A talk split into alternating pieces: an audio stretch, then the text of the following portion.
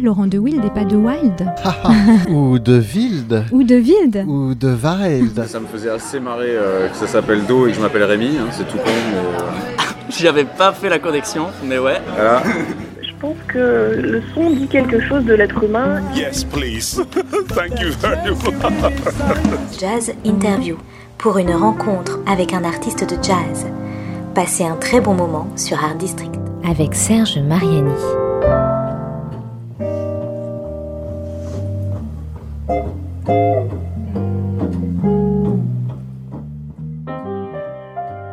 Jazz Interview, euh, nouvelle, euh, nouvelle émission sur Art District Radio, euh, toujours en 3-7 et avec un invité, une invitée plus particulièrement aujourd'hui, Karine Bonnefoy qui est en face de moi. Bonjour Karine, Bonjour Serge.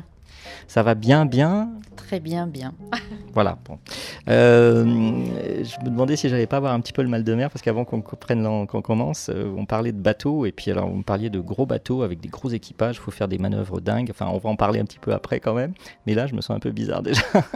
alors, euh, Karine Bonnefoy, on est euh, ensemble aujourd'hui dans cette euh, émission pour parler particulièrement de votre dernier album, de votre plus récent album qui s'appelle Today is Tomorrow. Et moi, je... c'est drôle parce que la formule que j'ai en tête en général, c'est plutôt l'inverse. C'est-à-dire qu'on, j'ai l'impression qu'on dit plutôt que demain, c'est, déjà aujourd'hui, to- to- tomorrow is today. Et vous, vous avez inversé ça. Il y a une, il y a un sens, euh, une volonté particulière. Ça vous est venu euh, ce titre-là, qui est le titre de l'album et le titre d'un, d'un des, des, des thèmes de, de, de l'album.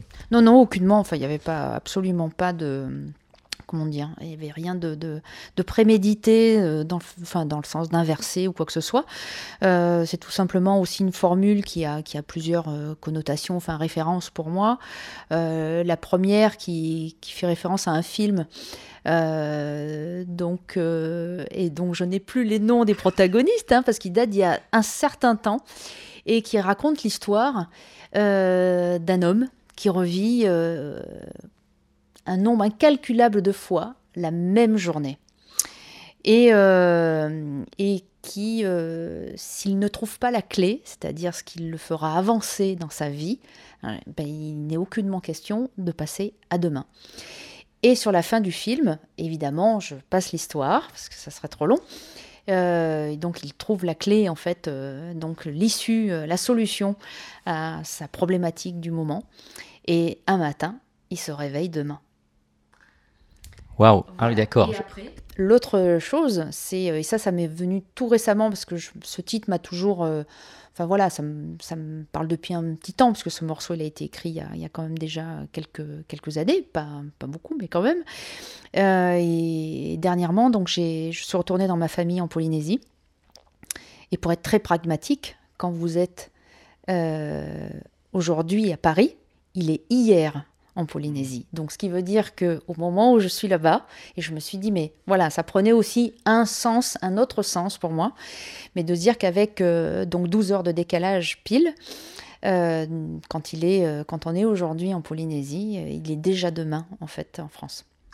Alors là, Karine, je suis totalement euh, perdu parce que déjà avec le bateau, j'étais un peu bizarre, je me sentais un peu bizarre. Mais alors là, avec les histoires de chronologie inversée, où on est demain, c'est hier, où on est non, c'est aujourd'hui, euh, là, ça va. Ouh, là, je sais pas si je vais tenir. C'est simple. C'est simple.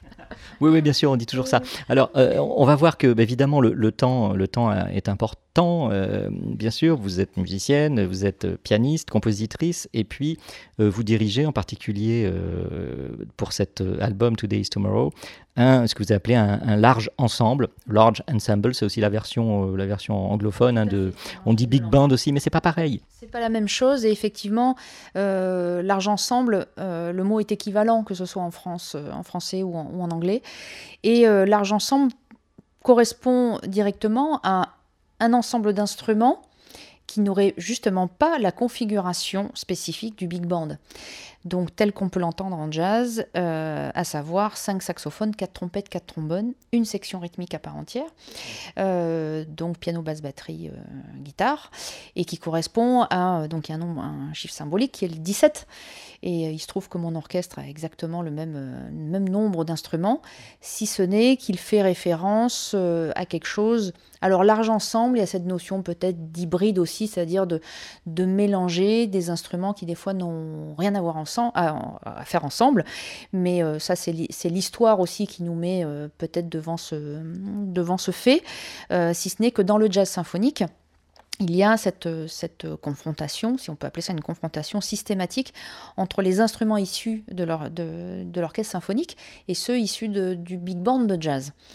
Et euh, voilà, donc à partir du moment où on ne fait pas référence un ensemble historiquement classé, à savoir un quatuor à cordes, le quintet avant, euh, et donc le big band en fait partie tout autant, puisqu'il a une configuration spécifique. Euh, voilà, large ensemble est, le, il me semble, le mot adéquat. Oui, alors on, découvrira ça notamment en écoutant, la musique, bien entendu, mais, comme vous évoquiez le, les instruments particuliers, j'imagine qu'il y a, euh, puisque c'est, euh, il, y a, quand même une, des traditions euh, de la Polynésie que vous avez déjà un peu évoquées, qui sont présentes. Il y a des instruments, il y a quelques instruments, notamment percussion. Non, qu'est-ce qui, serait au niveau des instruments le plus proche de, de, des traditions polynésiennes? Vous avez fait non, mais c'est oui en fait. C'est les percussions. Hein, donc dans ces sonorités. Euh, donc ce sont des, percussions euh, traditionnelles que j'utilise, alors qui font office à la fois euh, d'intermède entre les pièces. Pour moi, c'est j'ai tendance à les vivre un peu comme des, comme des respirations, notamment celle de l'album qui s'appelle Aho et qui veut dire souffle, donc qui peut correspondre aussi à la notion de respiration, de prendre une pause. Et donc c'est aussi laver les oreilles quelque part, de se dire avant de repartir sur sur une nouvelle euh, aventure musicale. Et, euh, ces sonorités, par ailleurs, donc dans un deuxième temps, intègrent euh, aussi l'écriture même des pièces qui sont jouées avec le reste de l'ensemble, avec les autres musiciens, les autres instruments. Et donc ça se joue plus en termes de timbre, de sonorité. Euh, et aussi de, peut-être sur un versant rythmique qui reste rattaché à celui des percussions, qui est la notion de, groove, en tout cas d'impulsion, de, pulse qui peut être insufflé par les, par les percussions en elles-mêmes, que j'ai essayé de retranscrire. Euh, avec, euh, avec André Charlier notamment, donc tout un travail de recherche et tout ça pour, pour euh, voilà que ça, que ça qui, qui, quand même une unité euh, et un, donner aussi en tout cas à ce répertoire, à ces répertoires un fil rouge.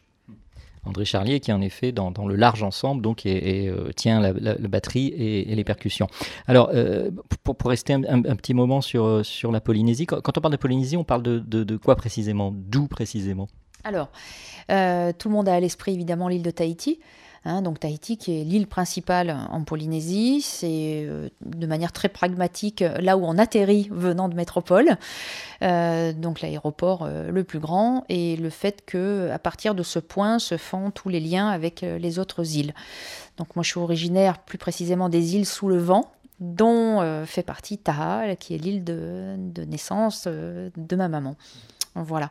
Donc, euh, donc quand je dis la Polynésie, c'est que ça va regrouper évidemment euh, les différentes, les différentes archipels, euh, que ce soit les îles Marquises, les Tuamotu, donc les fameuses îles de la société, les îles sous le vent.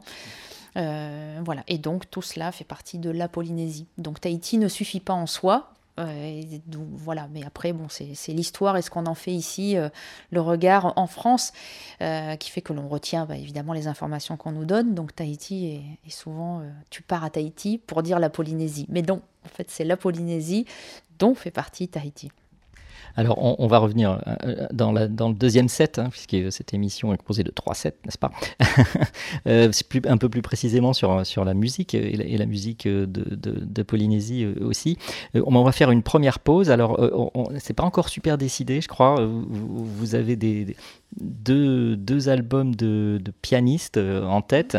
Et donc, il y en a un qui est de Jim Bird et un autre d'un Brésilien, César Camargo Mariano. Alors, lequel pensez-vous qu'on écouterait bien maintenant? Oui, ben on, va, on va commencer par, euh, par César Camargo Mariano, qui est un pianiste, un compositeur euh, brésilien auquel je suis, je suis très attachée depuis longtemps, pour diverses raisons. C'est pas tant le fait d'être pianiste, euh, mais c'est plutôt la manière dont il va aborder cet instrument-là et ce que ça peut représenter au sens large, à savoir la culture, la tradition brésilienne. voilà, pour laquelle euh, je voue un amour profond euh, depuis, depuis, euh, depuis longtemps. Et, euh, et le fait que cette musique, avec ses différents compositeurs, ses interprètes, chanteurs, chanteuses, euh, mais aussi ses orchestres de studio, dont ses arrangeurs, et euh, pour être dans ce métier-là, me dire que euh, voilà, on ne connaît pas assez tout le travail qui est accompli par ces, euh, par ceux qui écrivent, par ceux qui arrangent, par ceux qui orchestrent. Et notamment dans cette, dans cette musique traditionnelle brésilienne, qui a évidemment énormément influencé les musiciens de jazz, la musique de jazz en général, euh, depuis les années 50. Et, et, euh, voilà, je, je- viens aussi de cette tradition d'une certaine manière. Alors, je n'ai jamais été au Brésil, mais j'ai joué avec des Brésiliens et c'est une musique qui me traverse depuis toujours. Et je peux pas dire que ça ne m'a pas- influencé d'une manière ou d'une autre. Et concernant César Camargo, ça a été un choc. Euh, c'est une, sensation, une émotion particulière. Il a une euh, faculté à, aborder le, clavier comme si c'était... Alors on parle souvent du piano comme étant un instrument orchestre. Mais je dirais qu'on dirait qu'ils sont euh, trois ou quatre quand on l'écoute jouer. Et c'est pas une histoire de complexité, c'est tout un, agencement rythmique, parce qu'on parle bien de la musique brésilienne et que, là-dedans, évidemment, tout comme dans le jazz, est mis en avant la notion de mélodie, la notion de rythme, avant même l'harmonie qui en découle. Et, euh, et euh, c'est vraiment une histoire de son, encore une fois. Je suis très attachée à ce que peuvent provoquer euh, émotionnellement les sons. Voilà. Et que ce soit un piano ou autre chose, en fait. Alors on écoute, et puis peut-être on en reparlera un petit peu après. César Camargo Mariano, le titre s'appelle, le titre c'est Par Impar, Père et Impair, et l'album c'est Piano et Voce. Voilà, piano et voix, on écoute.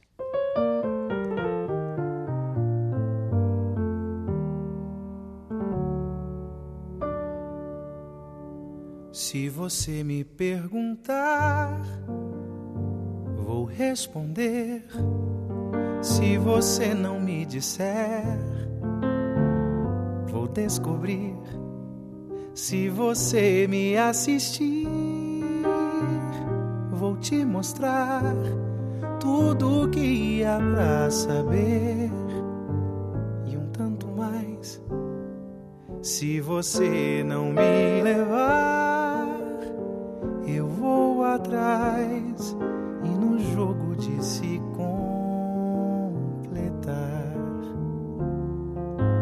gente faz um par ímpar.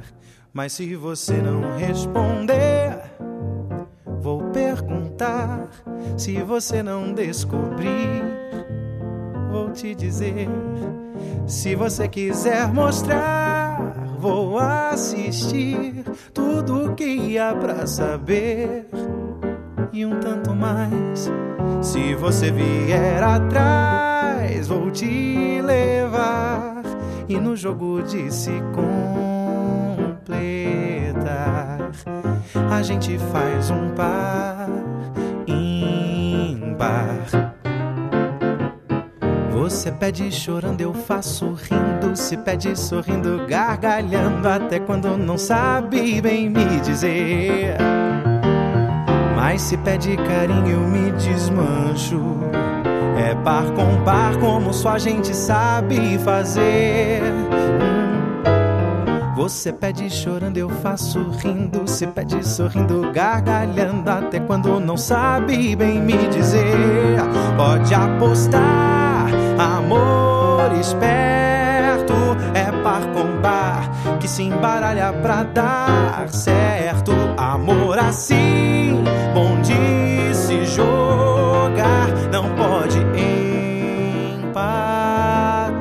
Mas se você não responder, vou perguntar. Se você não descobrir, vou te dizer. Se você quiser mostrar, vou assistir tudo que há pra saber e um tanto mais. Se você vier atrás, vou te levar e no jogo de se completar, a gente faz um par ímpar. Você pede chorando, eu faço rindo. Se pede sorrindo, gargalhando. Até quando não sabe bem o que quer. Mas se quer um carinho, eu me desmancho. É par com par, como só a gente sabe fazer. Hum. Você pede chorando, eu faço rindo. Se pede sorrindo, gargalhando. Até quando não sabe bem o que quer. Pode apostar, amor esperto. É par com par que se embaralha pra dar certo. Amor assim, tão bom de se jogar. Não pode empatar. Mas se você me perguntar. Voilà, deuxième set euh, de cette jazz interview avec Karine Bonnefoy qui vient de nous faire entendre euh, ses disques préférés, enfin en tout cas la musique, l'univers euh, qu'elle affectionne particulièrement, le Brésil, celui de César Camargo Mariano. Par Impar, c'était le, titre du morceau, l'album Piano et Voice. Et, donc la voix en particulier, c'était celle, de son fils, Pedro Mariano, qui, qui est aussi, bien sûr, le fils de sa maman et qui n'est pas n'importe qui, Alice Regina. Tout à fait. Et euh, je dirais que cet album euh, enfin, et le, le, le piano-voix est quelque chose d'assez symbolique et d'assez important en fait dans, dans, ma trajectoire depuis toujours. Le fait est que pianiste de jazz, pour moi, c'est l'école aussi de l'accompagnement, euh, d'accompagner les chanteurs, les chanteuses, euh, et, et, avec un instrument, donc la voix qui m'a finalement jamais quitté jusqu'à aujourd'hui puisqu'elle intègre euh, en tant qu'instrument l'orchestre. Et, et, voilà. Et donc Pedro Mariano, qui, qui pour moi, comme tant d'autres chanteurs brésiliens, euh, très symbolique de, de, de, de ce à quoi j'aspire et de ce que j'aime faire. Et c'est pas seulement le, évidemment les grands formats, le grand orchestre, euh, des fois dans des, dans des projets voilà, surdimensionnés, euh, mais qu'aussi voilà, ce, ce, côté plus intimiste de la musique et qu'à deux, euh, ben on peut faire tout aussi bien qu'à 120 et euh, voire mieux même des fois. Hein, je dirais que voilà, il y a quelque chose de très touchant là-dedans et il y a cette complicité qui est voilà qui est dans ce titre que je trouve pour le coup qui est un des plus animés de l'album. Hein, mais quelque chose de très profond. Il y a le son, il y a une prise de son, mais c'est leur son aussi donc sa voix à lui euh, et le son qu'il a lui au piano très large, très profond, très intense. Euh, voilà, pour moi, c'est une petite perle.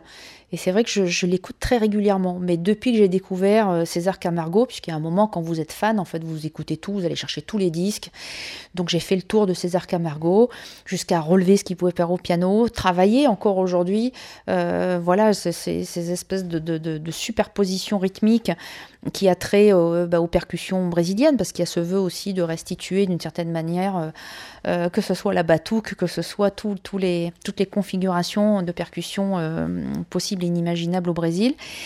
Et peut-être faire le lien avec ce qui m'anime tout autant dans les percussions polynésiennes, à savoir que c'est à la fois un roulis, c'est un moteur, c'est une impulsion, c'est une danse. Et euh, j'aime ça dans la musique, en fait, que ça soit présent. Et c'est peut-être des fois le point de départ, d'ailleurs, de, de, ce que je peux composer, je peux écrire. Alors justement, j'allais vous dire, euh, vous êtes pianiste, Karine. Bon, le piano, c'est pas franchement l'instrument euh, typique de la culture musicale polynésienne.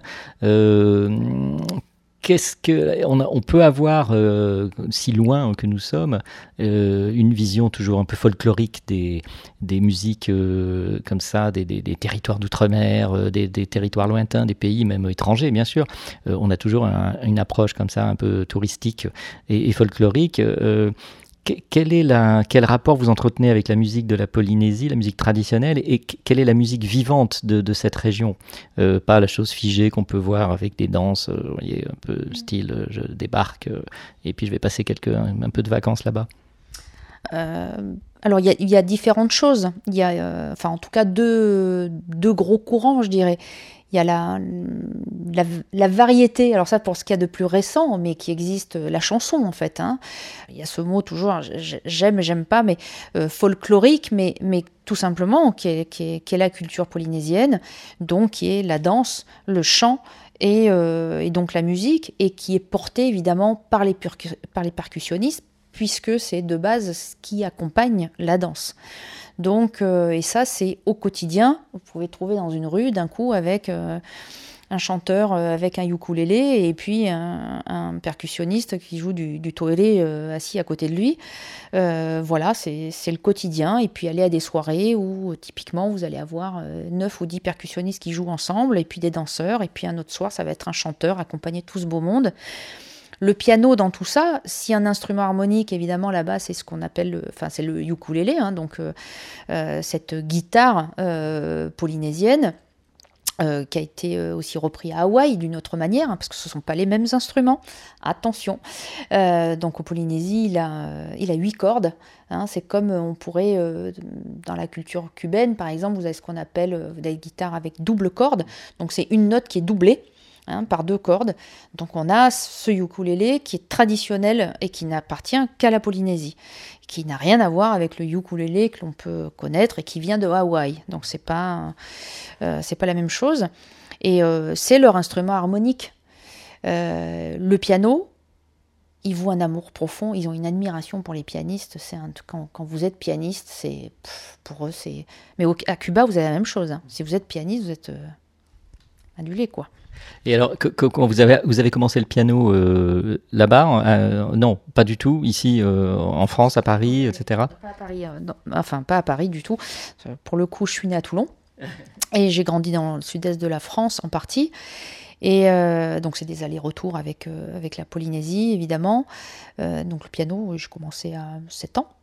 Et au départ, ça devait être la guitare, puisque, bah oui, en Polynésie, tous sont susceptibles de jouer ou de ce ukulélé ou de la guitare, qui est l'instrument har- harmonique principal. Et euh, je sais que lors de l'inscription, c'est ma mère qui me raconte ça, mais j'ai craqué sur le piano en lui disant bah, je veux faire ça. Voilà, ce qui n'était pas forcément prémédité en allant s'inscrire à l'école de musique. Et donc c'est devenu mon instrument principal, oui. Et donc, euh, avant de, on, évoquera le, plus en détail l'album dans la, dans, la, dans la dernière partie de l'émission, Karine, bonne. Euh, euh, vous êtes donc vous vous êtes consacré au piano.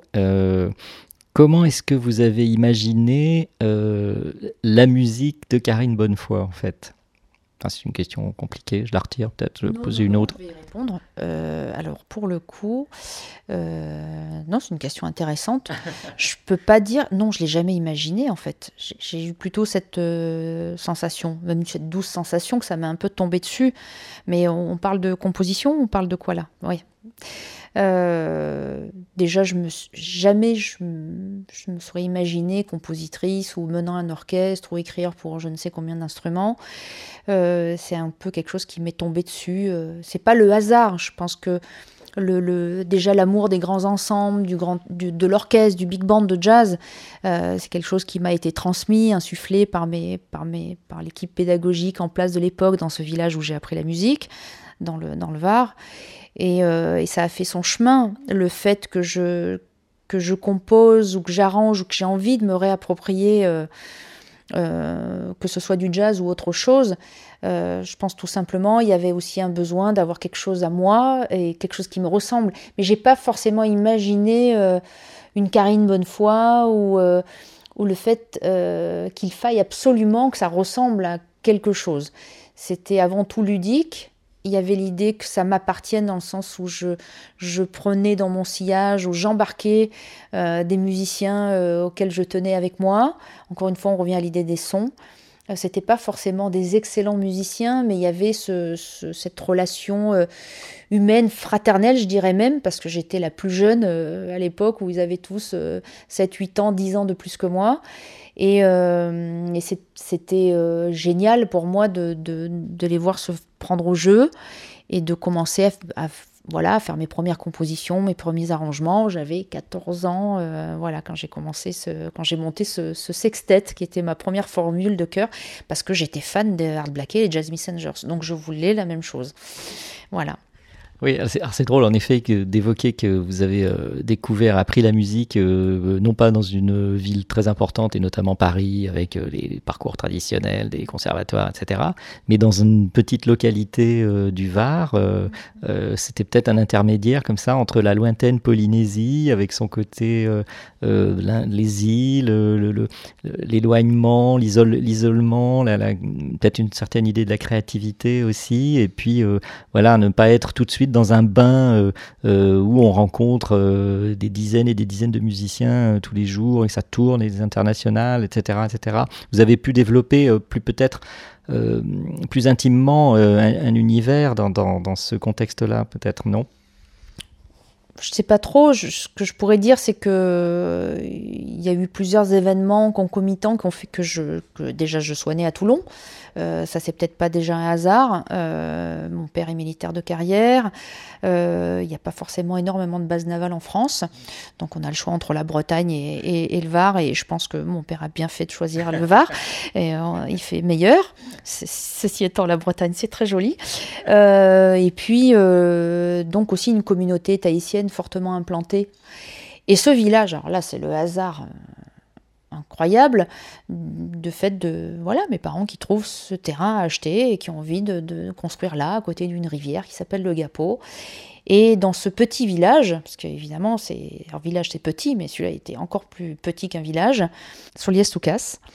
Euh, et donc cette école de musique, euh, donc euh, où à la fois travailler, habiter, jouer, mais ce même village, donc les frères Belmondo, donc leur père Yvan Belmondo, qui était directeur de l'école. Alors on va rester sur le piano, au piano, euh, avec la petite Karine donc, qui, qui apprend le piano comme ça dans un petit village du Var. Et, là, euh, pour la deuxième pause de, cette jazz interview sur un district radio, eh bien, euh, le deuxième titre que vous avez choisi, Karine, c'est à nouveau un pianiste, Jim Bird. On en parlera un petit peu après. L'album s'appelle Revolution. Et le titre, c'est Holiday for Pete and Gladys, qu'on écoute maintenant.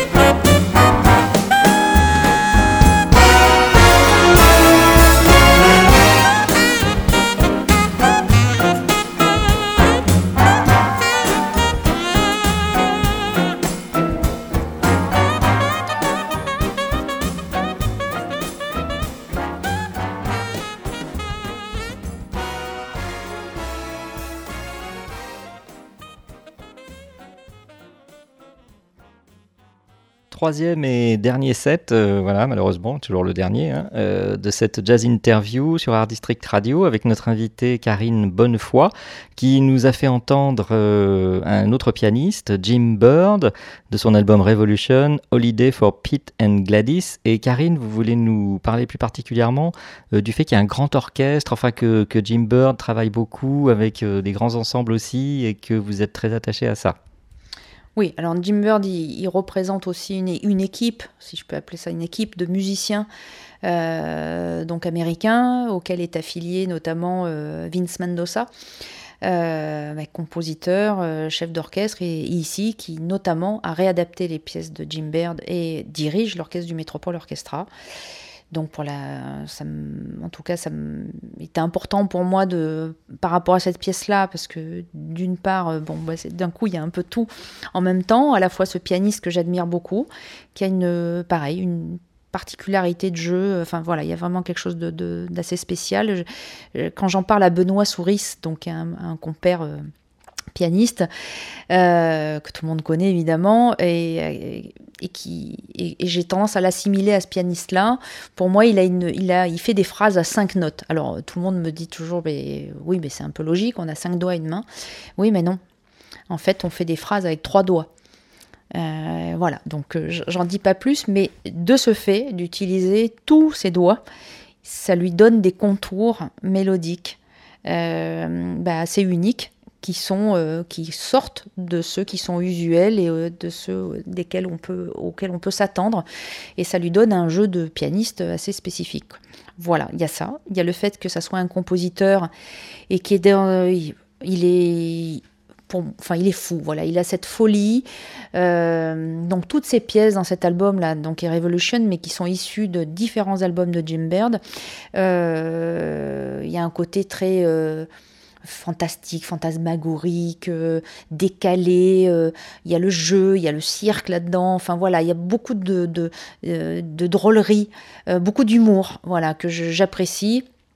et cet album, alors là, c'est, il est unique, c'est-à-dire que là, pour le coup, Jim Byrne n'a jamais vraiment euh, enregistré avec un, orchestre de ce format-là.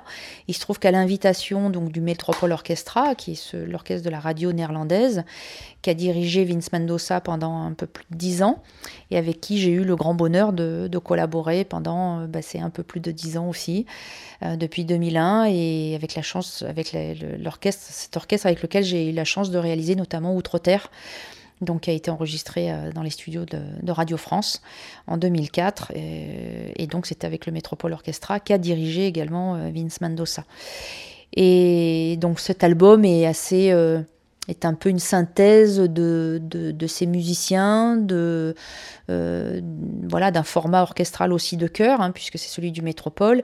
Et pour la référence, pour l'anecdote, tout simplement le large ensemble et la réduction du Métropole Orchestra. Voilà. D'accord. Alors donc justement, on en, vient à votre large ensemble personnel, celui euh, que vous avez euh, euh, convoqué, si je peux dire, pour, pour cet album. Today is Tomorrow. le large ensemble, donc on, a vu que tout à l'heure dans, la première partie de l'émission, la différence notamment avec le big band, il y a beaucoup de cordes. Euh, il y, a, des violons, violoncelles, euh, alto. Enfin, oui, il n'y en a pas beaucoup, il n'y en a pas 40, euh, mais il y, a, des cordes. Je pense que c'est quand même ça. Ça donne une couleur particulière à, la, sonorité, à la musicalité de, ce que vous jouez et de ce que vous imaginez pour, à la fois pour l'album et pour la scène.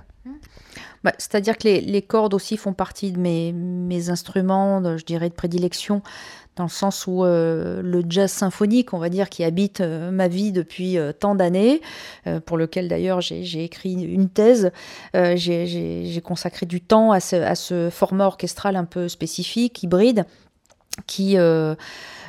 qui, qui, est aussi âgé finalement dans l'histoire que, que, que, le big band.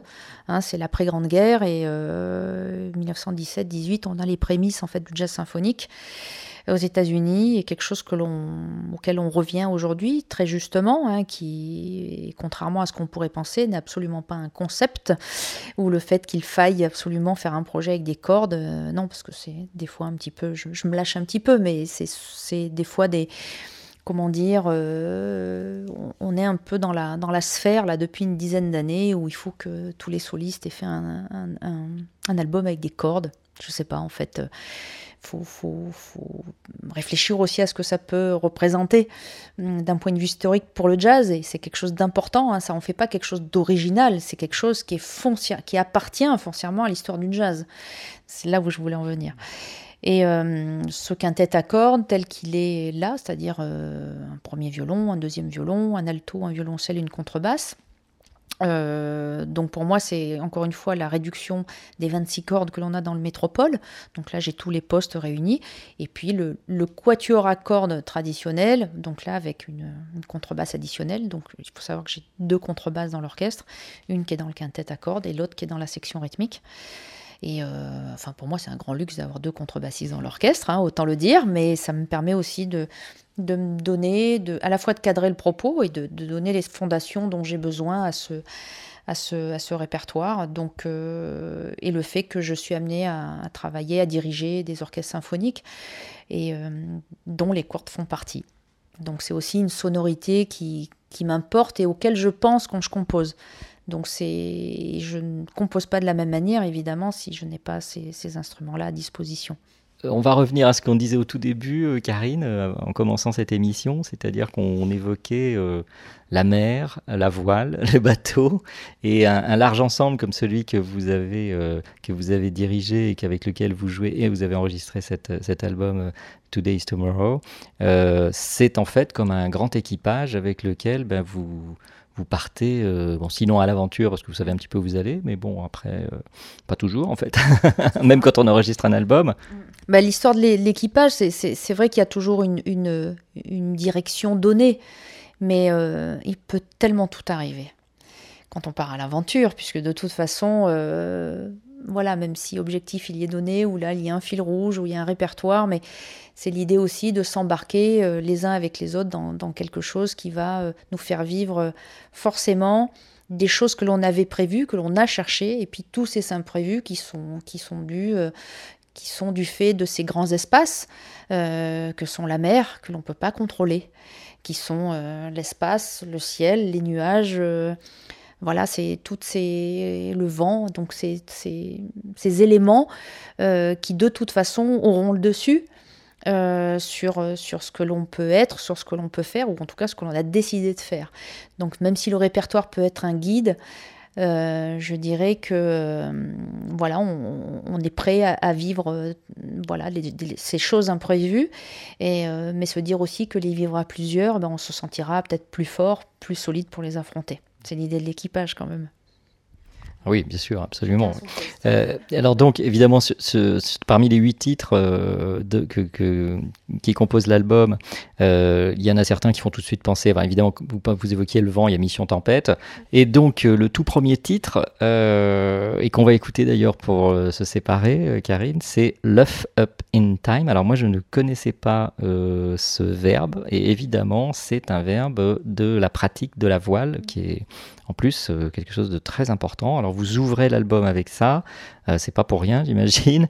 Est-ce que vous, vous, allez nous réexpliquer un petit peu ce que ça signifie euh, déjà euh, en, termes de, navigation, de voile, et puis pourquoi vous avez choisi ce, ce titre pour ouvrir cet album avec votre large ensemble? Hmm. Alors oui, Luff Up, qui est en fait le terme anglophone pour lofer. Et euh, donc de manière plus précise, on dit l'offé à la grand voile. Euh, donc c'est euh, ce moment où donc le vent s'engouffre. dans la voile, dans la partie de la voilure la plus importante, et on a, on assiste à ce moment-là à une prise de vitesse instantanée du, bateau et donc par là de l'équipage. Et je peux vous dire, pour l'avoir vécu plusieurs fois, à chaque fois c'est je sais pas, c'est indescriptible en fait. On a, l'impression de, on part, euh, le bateau et vous ne font qu'un, puisque de toute façon, on est euh, là on est pris par euh, cet élément qui est, qui est le vent et la mer, ces éléments qui sont le vent et la mer, et on ne peut que se laisser faire, quoi. Et cette sensation de, de, prise de vitesse, elle est. alors, dans, dans l'album précédent, j'avais intitulé un, morceau Water Slide, qui est en fait les toboggans à eau. Vous partez, Et de toute façon, vous savez pas là-dedans dans où euh, la tête va se retrouver, euh, dans quel état vous allez arriver en bas, euh, tête en avant, pied d'abord. Et puis, voilà, d'arriver à un moment, au moment où surtout vous ne l'avez pas décidé, de rentrer dans cette grande eau, ben, c'est pareil, dans cette prise de vitesse, on, rentre, je sais pas, on prend de plein fouet, on est pris d'une sensation, d'un ressenti qui est, qui est unique. Voilà. Et le fait de savoir juste qu'on est là plusieurs à le vivre en même temps, euh, bah, c'est- il y a quelque chose de, je dirais, d'exaltant, de, je dirais même de jouissif là-dedans. C'est-à-dire que on recherche un moment, même si, et c'est tellement rare quand ça, quand, voilà, ces, ces moments-là, c'est peut-être des fois on va pas le vivre dans une seule navigation, dans un, voilà, euh, euh, ça va être de temps en temps comme ces moments dans l'improvisation où des fois ça se passe, des fois ça se passe pas. Puis il y a ces soirées, ces concerts où euh, d'un coup on va vivre un- une chose unique et puis on la vivra dans dix ans. Mais, on, se prépare, et c'est le fait même aussi de l'équipage, euh, de se préparer à ces moments-là pour, les vivre le plus intensément possible. Et euh, voilà, donc c'est la transcription musicale de ce moment-là avec ce que j'appelle mon équipage qui n'est autre que mon orchestre. Et comme on, pouvait l'évoquer peut-être hors antenne, que bah, dans un équipage, tout comme une tribu, euh, chacun est à son poste, chacun a une mission, chacun a un rôle à accomplir.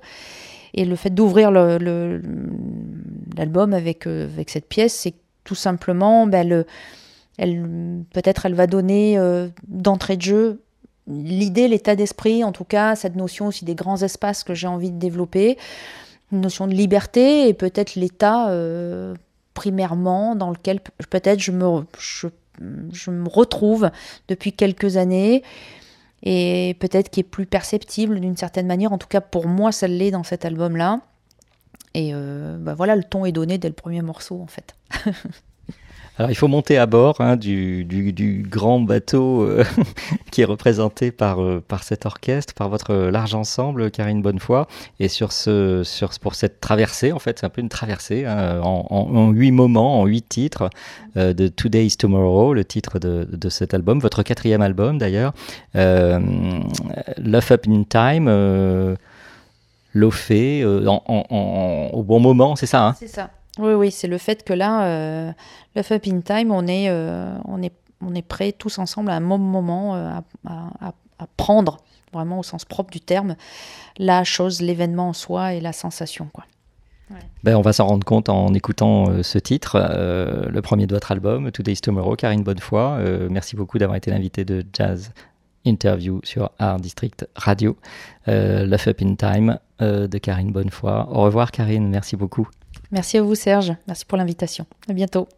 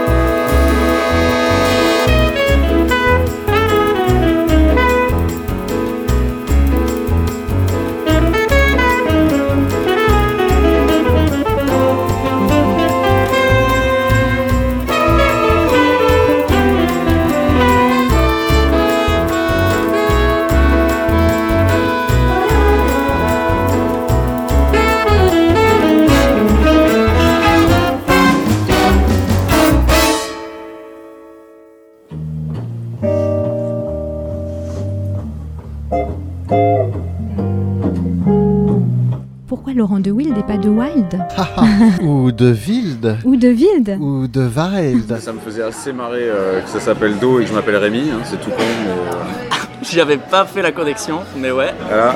Je pense que le son dit quelque chose de l'être humain. Yes, please. Thank you very much. Jazz Interview pour une rencontre avec un artiste de jazz. Passez un très bon moment sur Art District.